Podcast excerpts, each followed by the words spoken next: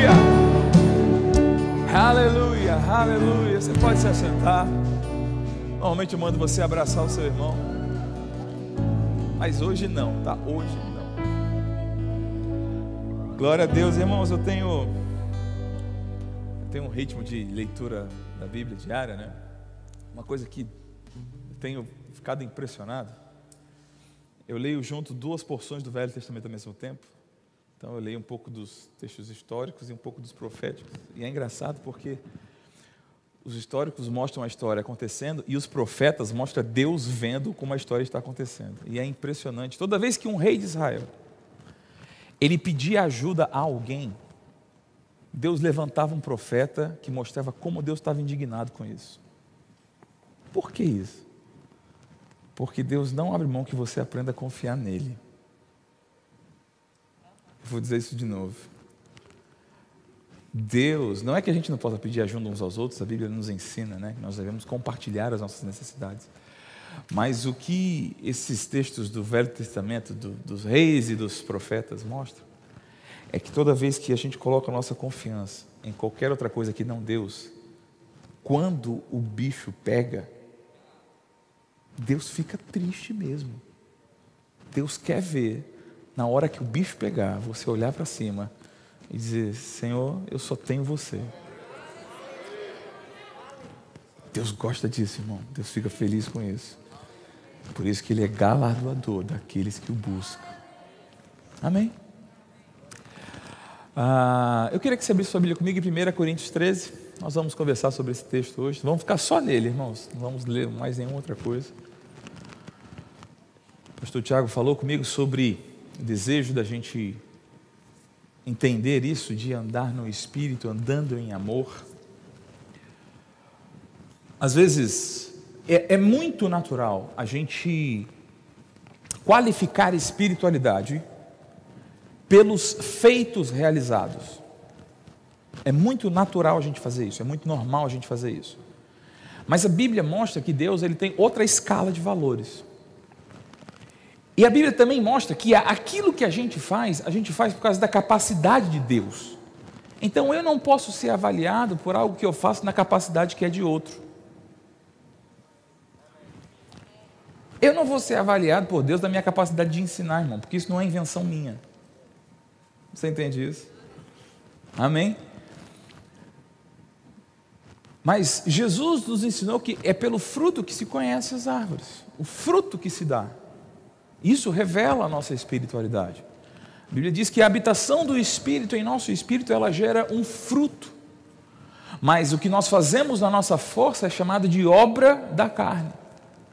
Mas a habitação do Espírito em nós fala que existe um fruto. O fruto do Espírito. E como você bem sabe, eu sei que você é instruído nesse lugar, o fruto do Espírito a lista de aspectos do fruto do Espírito começa com o fruto do Espírito é o que, gente? O fruto do Espírito é amor, alegria, paz, long, é, longanimidade, bondade, fidelidade, mansidão, domínio próprio. Então, Deus é amor e a Bíblia diz que porque Deus nos amou é que nós temos toda a, a operação da redenção, toda a obra de Cristo, ela é baseada no amor de Deus. E antes da pandemia, eu preguei aqui antes do acampamento, não sei quantos aqui estavam naquele dia, eu falei um pouco sobre a igreja de Corinto. E também é importante você entender um pouco a igreja de Corinto para entender 1 Coríntios 13. Se você ler essa carta, você vai ver que no capítulo 1 o apóstolo fala, Paulo fala que ele foi informado pelos da casa de Cloé que existiam divisão entre vós. E eu acho que Paulo se arrisca aqui, porque se eu fico sabendo que né, numa igreja tem divisão, e eu digo, ó, o pessoal da casa de Cloé está me dizendo que vocês estão brigando, o potencial de aumento de divisão aqui é imenso, concorda comigo? Mas parece que Paulo não pensava assim. Paulo dizia: olha, os da casa de Cloé estão falando comigo que vocês estão divididos. No capítulo 2, aliás, ainda no capítulo 1, mas também ah, no capítulo 3, perdão, o apóstolo Paulo diz que eles faziam, escolhiam ministros favoritos. Você acredita nisso? Que aquela igreja era tão carnal, irmãos, que eles escolhiam ministros favoritos? Dá para acreditar numa igreja dessa? Eu, eu não consigo imaginar, irmãos, uma igreja onde as pessoas, né, graças a Deus que aqui em Campina Grande isso não existe. Amém? Outra questão importante que o apóstolo Paulo mostra é que por, por eles serem gregos, né, a região, a igreja de Corinto era na Grécia e era naquele momento a região mais próspera da Grécia. A igreja estava sendo muito influenciada pelo pensamento filosófico grego, o pensamento de Sócrates. Quando Paulo fala em 1 Coríntios, aonde está o inquiridor desse século, ele não está falando do diabo nessa fala, ele está falando de Sócrates, que era aquele que só fazia perguntas. Né? Sócrates dizia: Eu só sei que nada sei. Ele não fazia afirmações, ele só fazia perguntas. A filosofia de Sócrates é toda baseada nas perguntas que ele faz. Então, quando Paulo fala aonde está o inquiridor desse século e diz que a morte de Jesus é loucura para os gregos, ele está combatendo a tendência dos coríntios de se misturar com a filosofia. É por isso que ele também diz: Quando eu estive entre vós, eu procurei nada saber, senão unicamente uma coisa: Cristo crucificado. A minha linguagem, a minha fala, a minha pregação não foi linguagem persuasiva de sabedoria. Do que, que ele está falando? Ele está falando contra a mania dos gregos de misturar a filosofia com o evangelho. Amém, irmãos? E ele vai falando. No capítulo 5 ele fala sobre uma pessoa que estava adulterando dentro da igreja, imoralidade terrível dentro da igreja. No capítulo 7 ele arruma o casamento das pessoas. No capítulo 8 ele fala sobre as pessoas estarem misturando as crenças que tinham com, a, com o atual cristianismo nas suas práticas alimentares. No capítulo 9 ele fala de divisão. Aliás, no capítulo 6 ele fala que um irmão da igreja estava entrando na justiça contra outro irmão. É outra loucura que eu não consigo imaginar. Uma igreja onde uma pessoa põe o outro irmão da igreja na justiça, irmão.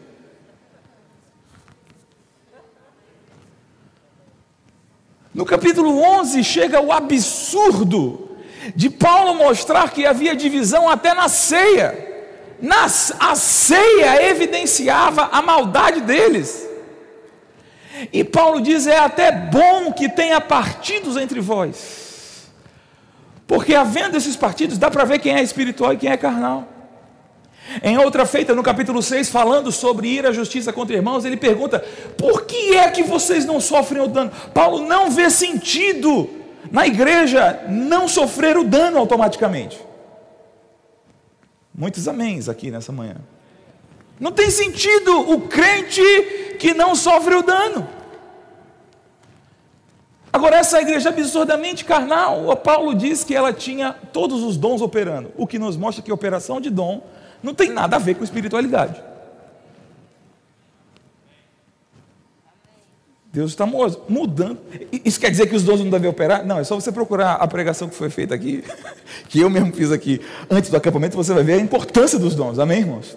Os dons são vitais para a igreja, mas é, é porque a gente qualifica as coisas diferente. A gente acha que alguém operando nos dons revela espiritualidade. A carta de Coríntios é para nos provar que dons não provam espiritualidade. Porque eles tinham todos. E, é dentro, e quando Paulo começa a corrigir a questão dos dons, vai ser exatamente no capítulo 12, 13 e 14. Esse texto sobre amor não é uma ideia é, sobre uma, uma mensagem a respeito do amor, esse texto é uma, é uma pregação a respeito dos dons. Paulo terminou o capítulo 12, e é interessante o link que o pastor Tiago está fazendo, andando no Espírito ao andar em amor, porque é justamente isso que Paulo está falando. No final do capítulo 12, ele diz: procurem com zelo, com fervor, procurem violentamente os dons do Espírito, mas tem uma coisa: tem um caminho mais excelente para esses dons operarem. Você está comigo? E aí entramos no capítulo 13. Você está aberto aí no capítulo 13? 1 Coríntios, capítulo 13, versículo 1. Ele diz assim: Ainda que eu fale as línguas dos homens e dos anjos. Por que ele diz isso, dos homens e dos anjos? Porque no capítulo 1 e 2 ele falou contra a eloquência. E no capítulo 12 e 14 ele vai falar sobre o exagero que aquela igreja realizava a respeito dos dons de línguas. Então, seja a sua eloquência e capacidade de falar, ou seja, a habilidade divina de falar, ainda que eu possa falar as línguas dos homens e dos anjos, se eu não tiver amor, Sabe o que é você? Pega dois pratos daquela bateria ali e começa a bater feito um doido. É a mesma coisa. É a mesma coisa. Um grande sermão com a oratória perfeita ou uma mensagem poderosa em outras línguas. Sem amor é a mesma coisa que você pegar dois pratos daquela bateria e ficar batendo feito um doido. Alô? Paulo vai dividir esse capítulo aqui em três, em três, de três formas. Primeiro, ele vai mostrar a superioridade do amor sobre os dons, sobre qualquer outro dom. Depois, ele vai revelar o amor e as características que ele revela aqui sobre o amor, elas não são exaustivas, não é tudo que o amor é, mas ele vai falar, ele vai usar essas características tanto para corrigir os erros dos coríntios, como para mostrar Cristo de alguma forma. Você está comigo, irmãos? E depois ele vai a terceira parte desse capítulo, a partir do versículo 8, ele quer mostrar a eternidade do amor. E qualquer pessoa sabe avaliar que coisas eternas são mais importantes do que coisas passageiras. Você está comigo?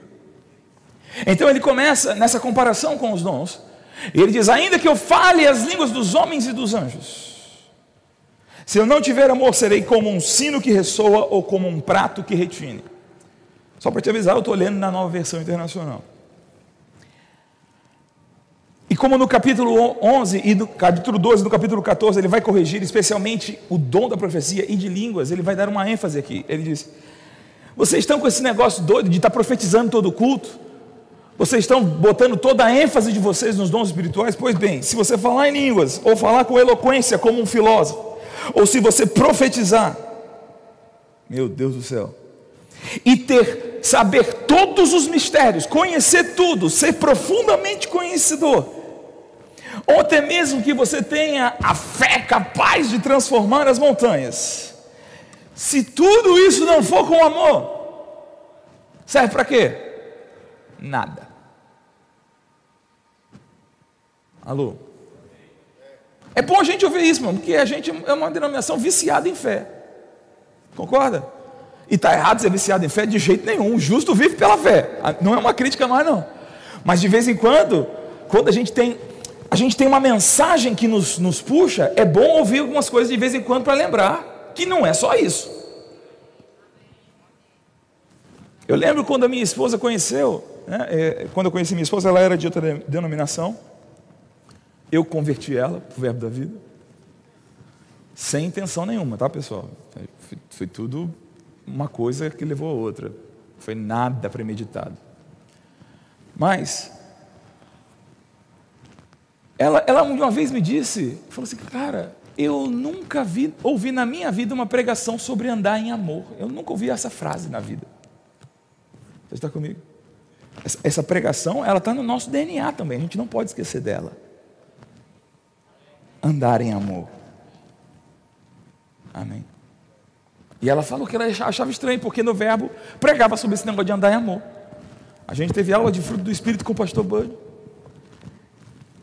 Até hoje eu não sei direito se foi fruto do Espírito ou se foi obra da carne, mas a gente aprendeu isso aí com ele.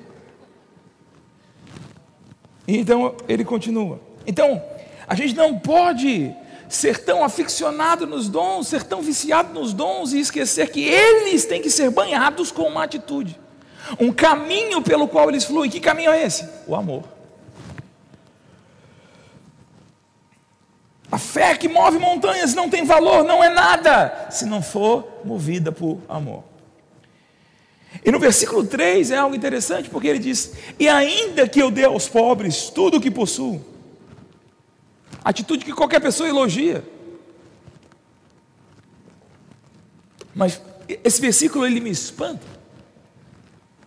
Porque ele mostra que, vê, Paulo vai dizer em 2 Coríntios que a generosidade sem ação, ela não tem valor algum.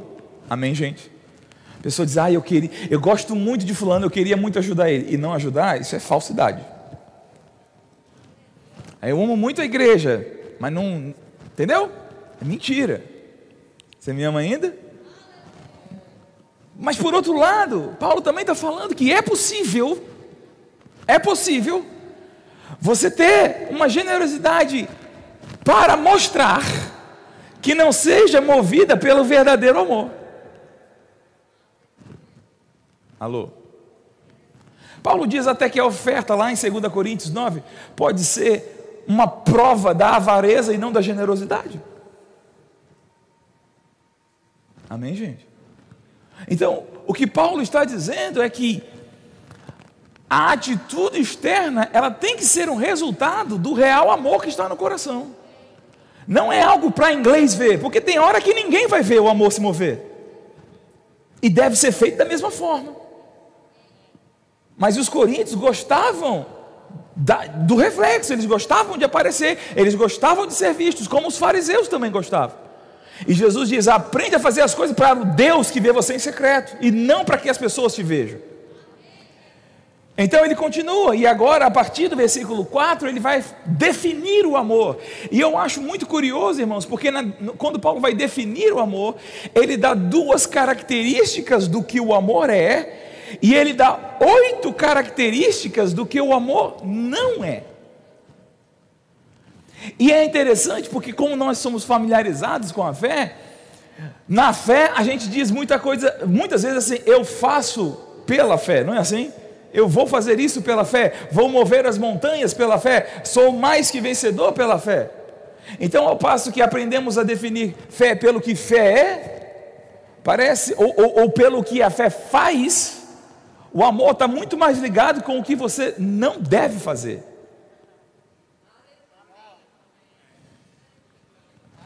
Está me amando ainda? Me dá um sorriso. Por favor, gente, estou pedindo um sorriso. É. Os tempos vão mudando, as piadas acabam mudando, né? Agora comentário é sobre a máscara do irmão. Eu brinco que antigamente, se alguém chegasse na minha casa, né, no interfone, de máscara e tocasse a campainha, eu nem atendia. Hoje em dia eu vejo alguém de máscara, eu nem reconheço, mas porque ele está de máscara é uma pessoa responsável. Venha, entre, sente na minha sala. Isso é uma loucura, né?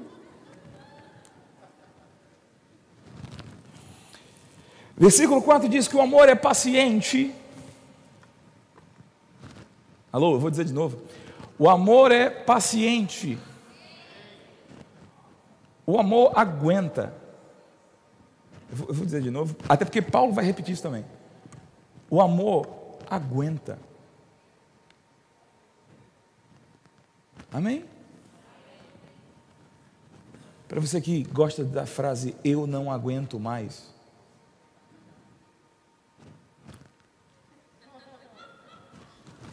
O amor é paciente. Existe um aspecto aqui que eu acho muito interessante. Jesus, Jesus, ele foi perguntado é, quais eram os dois maiores mandamentos da lei. Você se lembra disso? E qual foi a resposta de Jesus aos dois maiores mandamentos da lei? Amarás ao Senhor teu Deus acima de todas as coisas. E o segundo, semelhante a este, é: amarás ao teu próximo como a ti mesmo. E durante muito tempo eu achava que eu amava o outro tanto quanto eu amava a mim mesmo, mas essa não é a, a, a, a compreensão do texto. É, vai amar ao próximo como se fosse você mesmo. Você está comigo, irmãos?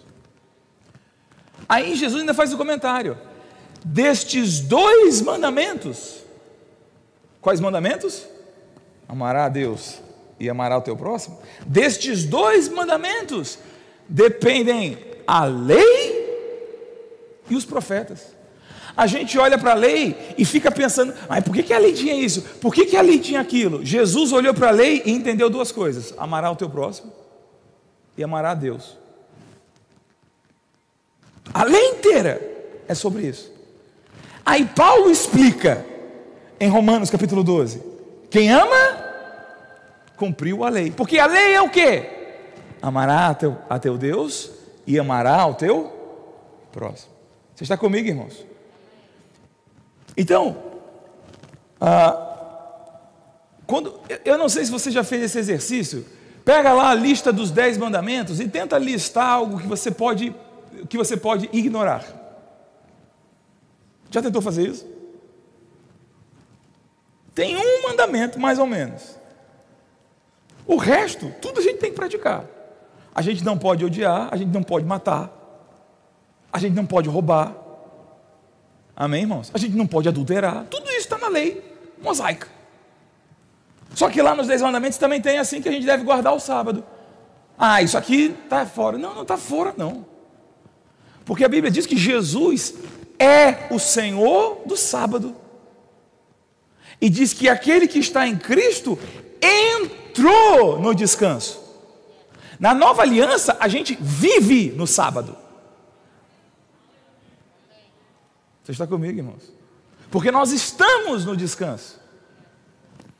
Então a gente tem que fazer tudo que a lei manda mesmo. Só que nós fazemos isso pela força do Espírito e porque fomos capacitados e fazemos isso andando em amor. Você está comigo, irmãos? E aí ele vai dizer: o amor, ele é paciente. E o amor é sempre bondoso. E aí ele começa a série de O Amor Não É. A primeira coisa que o amor não é, o amor não inveja. Sabe qual é o problema da inveja? E eu vou, eu vou mostrar muito esse ponto que eu estou falando, que eu vou falar agora. O problema da inveja é que nós achamos injusto alguém ter algo que a gente não tem. E quando eu acho que quem deveria ter aquilo, quem deveria receber aquela promoção, quem deveria receber aquele elogio, quem deveria ter aquela família, quem deveria ter aquela casa, sou eu? Eu estou me colocando em primeiro lugar. E eu não sei se você sabe, foi assim que uma história de pecado começou. O pecado começou quando o homem colocou a vontade dele sobre a vontade de Deus. A vontade de comer o fruto, porque o fruto era bom para se comer, era agradável aos olhos e desejável para dar entendimento. Quando o homem colocou a vontade dele sobre a vontade de Deus, nasceu um negócio chamado pecado, desgraçou a vida do homem e de toda a criação de Deus. Então, toda vez que eu estou me permitindo um sentimento de inveja, eu estou me colocando em primeiro lugar se colocar em primeiro lugar é o que gera o pecado na minha vida. A Bíblia diz que no Evangelho, eh, Romanos capítulo 15, versículo 1, nós não agradamos a nós mesmos. Por que, eu não agrado a mim mesmo? Porque o meu foco é agradar o meu irmão e o foco dele é me agradar. E fora isso, cada um de nós tem o Espírito Santo nos satisfazendo de vida. O amor não é invejoso, não se vangloria. Mesma coisa. O que é vanglória? Aqui na Paraíba tem uma palavra que eu acho maravilhosa. Eu acho que eu acho que eu vou usar ela certa aqui, mas eu acho maravilhosa essa palavra. É o cara pabuloso, não é assim que fala? Não é chato o cara pabuloso. Não é insuportável. Quem, o cara que é pabuloso odeia outro pabuloso. Sim ou não? Porque é competição, né?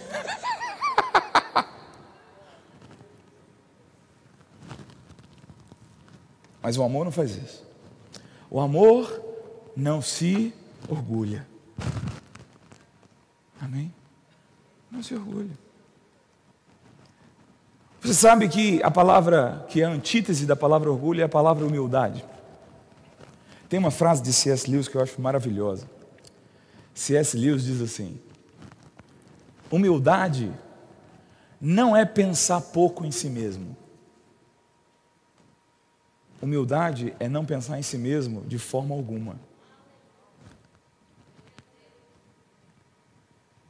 Como filho do homem que desceu do céu, não para ser servido, mas para servir e dar a sua vida em resgate de muitos. Por isso, o primeiro no reino dos céus é o vosso servo. Ele não para aí. Agora, você tem que entender o que, que Paulo está fazendo aqui. Ele está combatendo os próprios erros dos coríntios também, mostrando o caráter perfeito de Cristo e como o caráter de Cristo não encaixa com o que eles vinham desenvolvendo. Tudo que Paulo fala aqui, ele corrigiu especificamente em algum momento da carta.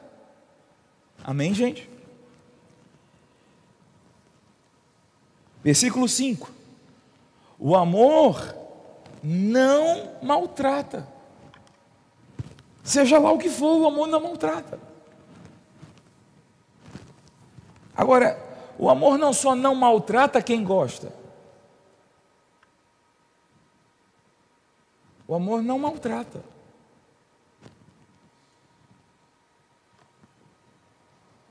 Ponto. E essa é a frase mais legal. O amor não procura seus interesses. Amém? Muitos améns aqui. O amor não procura os seus interesses. O amor não faz a pergunta: o que eu ganho com isso? O amor se pergunta: o que, que eu posso dar para essa situação? Havia uma, uma propaganda, é, é, você vê como os tempos mudaram. Aquele jogador Gerson, da seleção de 70, ele fazia uma propaganda no início dos anos 70, que ele fazia propaganda de cigarro. Olha que loucura, um atleta fazendo propaganda de cigarro. E o mote da propaganda é: Eu fumo esse cigarro porque eu gosto de levar vantagem. Graças a Deus os tempos mudaram. Eu gosto de livrar. Isso no Brasil se tornou conhecido como a lei de Gerson. Que vantagem eu tenho? Qual é a minha vantagem? E Paulo pergunta para os coríntios: por que vocês não sofrem o dano? Ei, que vantagem você perde? Essa deve ser a nossa pergunta. Esse é o caráter do amor. Irmão, me diga, me diga uma coisa. Você lembra que nós somos cristãos? Você lembra da vida do fundador dessa crença? Ele era Deus, vivia na glória imacessível, abriu mão da sua glória e se fez homem. Para quê? O que, que ele ganhou com isso? A cruz.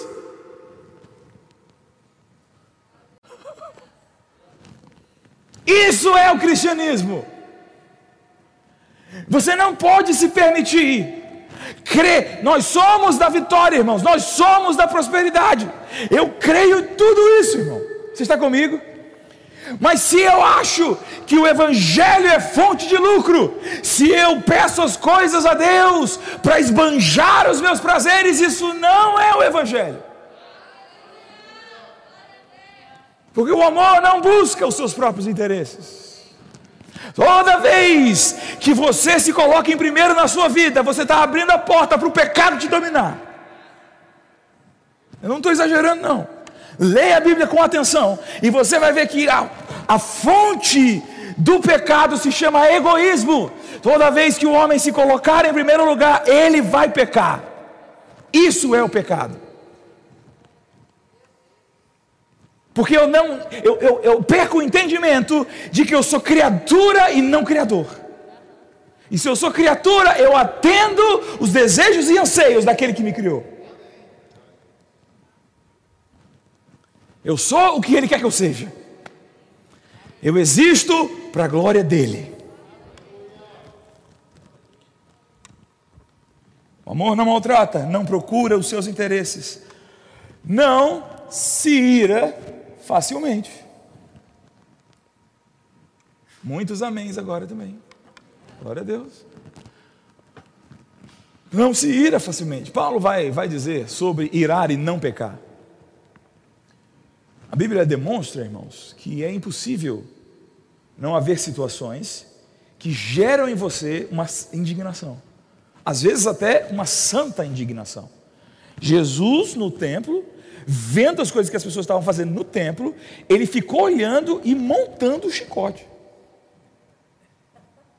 Já pensou nessa cena? Às vezes eu vejo as pessoas falando, não, Jesus, Deus é amor, Jesus era o amor. Fico, esse pessoal nunca leu a Bíblia. Porque Jesus ficou olhando os caras vender e preparando o chicote. Ó. Aquele ali eu vou dar na perna. Aquele ali vai ser no meio do lombo. Ó. Pegou o chicote e saiu chicoteando a galera. Eu te pergunto, ele não era Deus em manifestação quando ele fez aquilo?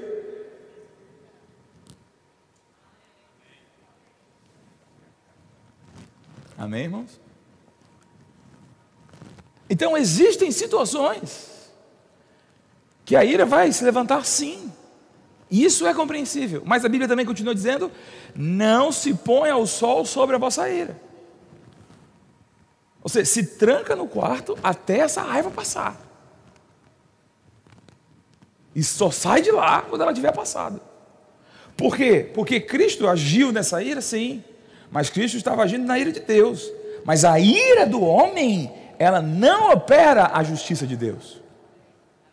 Então o que, que eu faço quando eu me iro? Eu começo a morder madeira, dou com a cabeça na parede, mas eu espero ela passar. E se tudo ir a você, se tudo te indigna, está na hora de rever o nível de novo nascimento que você está vivendo. E a pergunta de Paulo continua ecoando: por que você não sofre antes o dano? Glória a Deus. Outra coisa maravilhosa: não guarda rancor. Amém. Amém. Isso aqui serve muito para casamento, irmãos. Quantos casados nós temos aqui? Quantas vezes na briga do dia você relembra a briga de três anos atrás? Alô? Talvez você até nem fale, mas na hora que a mulher fez o que te irrita e você a ira levanta, a lista começa a vir na sua cabeça. Adivinha quem é quem está te ajudando a se lembrar?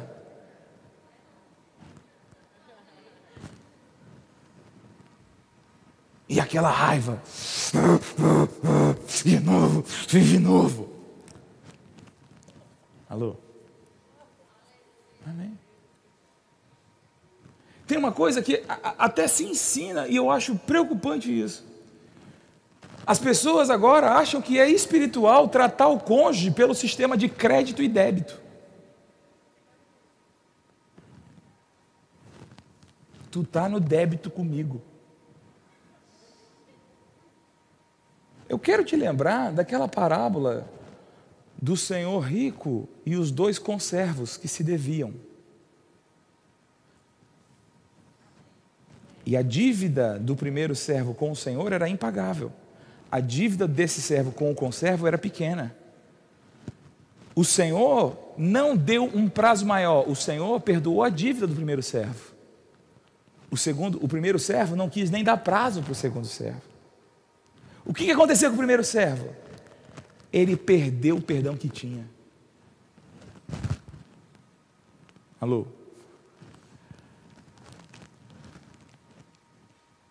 A Bíblia diz que o nosso perdão está pré-aprovado pela obra da cruz do Calvário.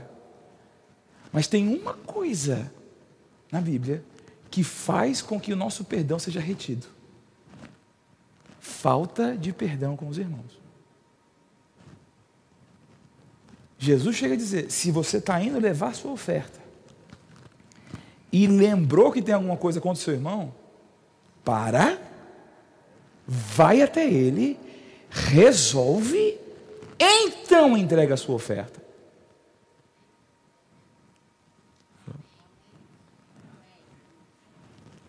Vamos passar logo. Não vai ter tempo da gente falar tudo que eu gostaria aqui.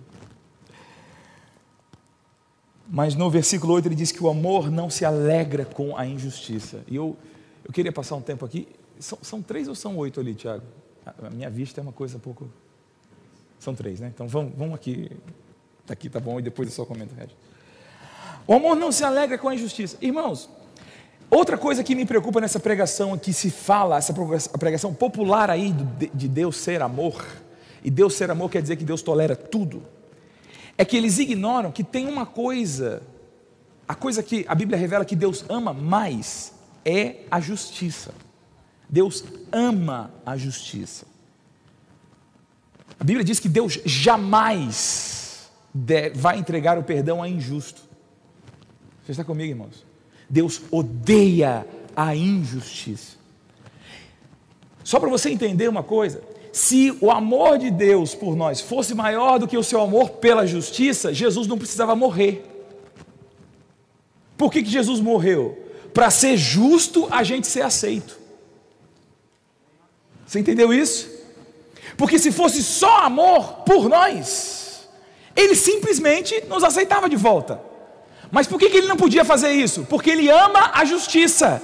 E era injusto nos aceitar sem que o pecado fosse pago. Você entendeu isso? Então foi necessário um absurdo de Deus morrer na cruz para que fosse justo você ter acesso a Deus, que Ele queria, mas Ele não pode aceitar algo sem que isso seja feito de forma justa. Isso é o caráter de Deus. Você está comigo, irmãos? E então, Ele diz que nós que amamos jamais podemos nos alegrar com a injustiça. Nós não nos alegramos, e, e Ele está falando, obviamente, de injustiças da vida mas ele também está falando de todo e qualquer tipo de pecado, porque o pecado é a injustiça. Não podemos nos alegrar com o pecado. E precisamos aprender a sempre regozijar com a verdade. Se a verdade não tem mais poder de nos alegrar, é porque a gente está muito misturado com a injustiça. Aleluia, glória a Deus. Oito, vamos logo. O amor nunca Aliás, o 7. Tudo sofre, tudo crê, tudo espera, tudo suporta. O amor sempre está disposto a ver o melhor.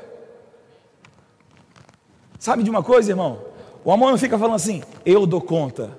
Mas o amor chega para o outro e fala assim: eu acredito em você, você dá conta. De mim, eu só posso qualquer coisa naquele que me fortalece. Mas você, você vai arrebentar porque ele crê. E ele suporta as falhas, ele suporta as fraquezas, ele carrega no colo, ele anda uma milha, ele oferece a capa e a túnica, ele dá outra face, ele não fica indignado. Então ele diz: o amor nunca falha. Aliás, nunca falha é uma tradução pobre.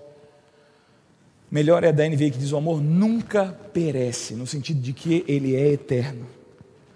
Os dons vão acabar um dia, porque não terão necessidade de existir.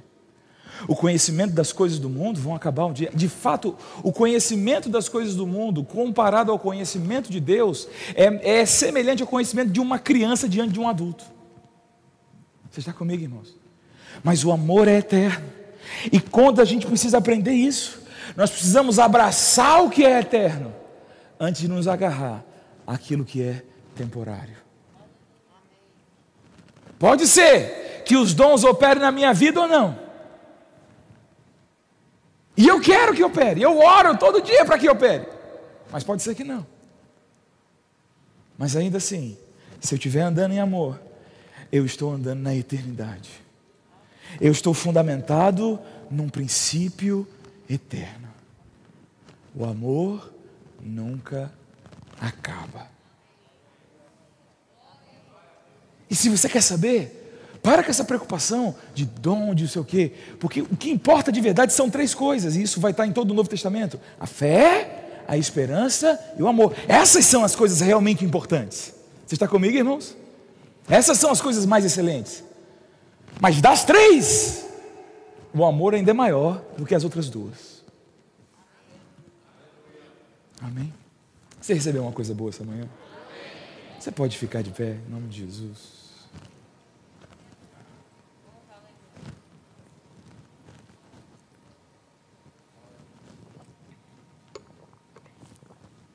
Eu queria que você fechasse os olhos Eu já estourei meu horário um pouquinho, mas eu só quero ler para você esse mesmíssimo capítulo na linguagem de hoje. É muito interessante. 1 Coríntios capítulo 3, versículo 1 diz: Eu poderia falar todas as línguas que são faladas na terra e até no céu. Mas se eu não tivesse amor, as minhas palavras seriam como o som de um gongo ou como um barulho de um sino. Eu poderia ter o dom de anunciar mensagens de Deus, ter todo o conhecimento, entender todos os segredos e ter tanta fé, que até poderia tirar as montanhas do seu lugar, mas se não tivesse amor, eu nada seria.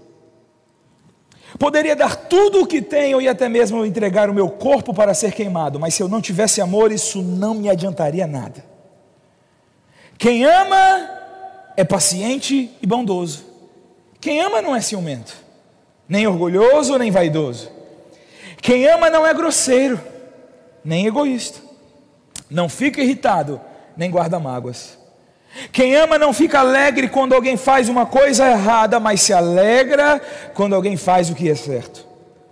Quem ama nunca desiste, porém suporta tudo com fé, esperança e paciência.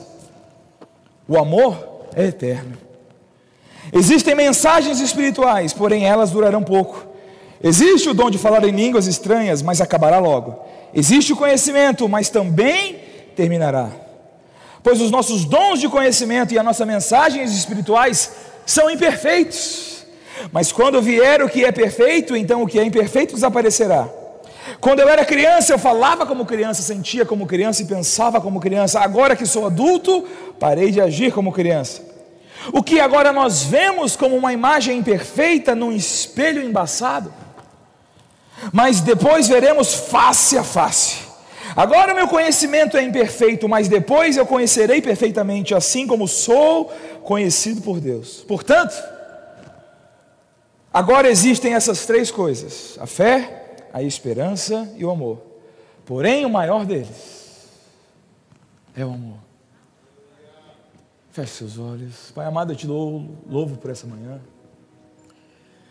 Eu te louvo porque fomos gerados pelo amor.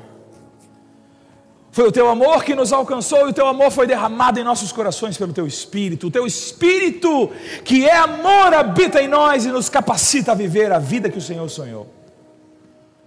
Nós te louvamos por essa realidade. Oramos e pedimos, Espírito Santo, nos ajuda, nos ajuda a viver o que fomos criados para ser. Fomos criados para ser criaturas que exalam o amor de Deus. Nos ajuda a ser isso.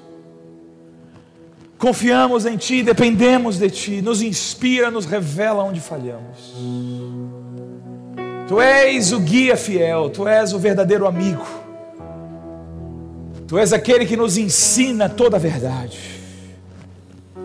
Nos ensina onde temos falhado, Espírito Santo. Obrigado, Pai, obrigado, obrigado, obrigado, obrigado. Abra seu coração e a sua mente para que Deus trate coisas com você nesse momento mesmo. A respeito do amor, do amor com seu cônjuge, com sua família, com as pessoas com quem você trabalha, com as pessoas que te cercam. Como você tem pensado nos políticos, como você tem pensado nos que você apoia e nos que você reprova também. Como você pensa a respeito dos que te fizeram mal. Eles estão na sua lista negra. É melhor rasgar a sua lista negra.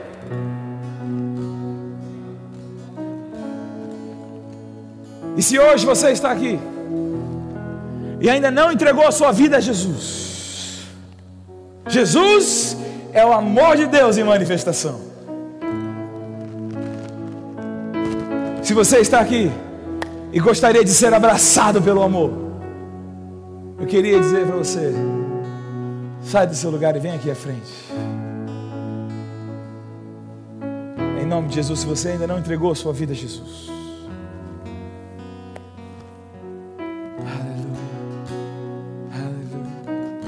Todo mundo aqui está salvo? Sem violar o distanciamento necessário. Tenta perguntar para alguém aí. Se ele tem Jesus. Olha para ele e fala assim: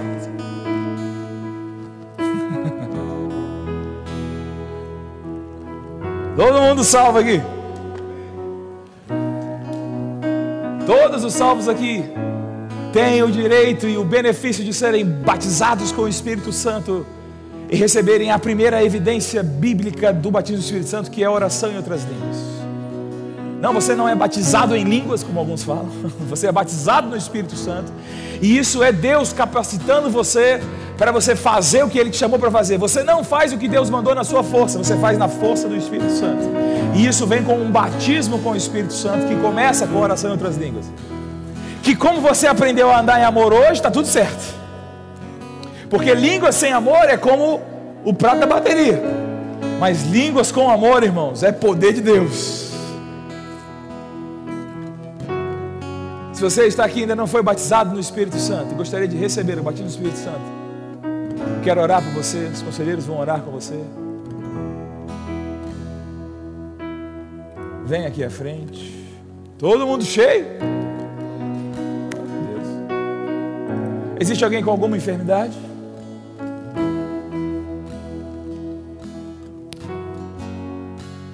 Todo mundo sarado? Meu Deus. Nenhum Covid? Que hoje em dia só tem essa doença. Todas as outras pararam, todas as outras estão de férias. Só existe Covid hoje em dia. Aliás, quando tem fila para cura hoje, não precisa nem perguntar o que você tem. É Covid, é certo é Covid. Todo mundo sarado? Deixa eu dizer uma coisa a você. Eu te amo, viu? Pode sentar, Pastor Tiago.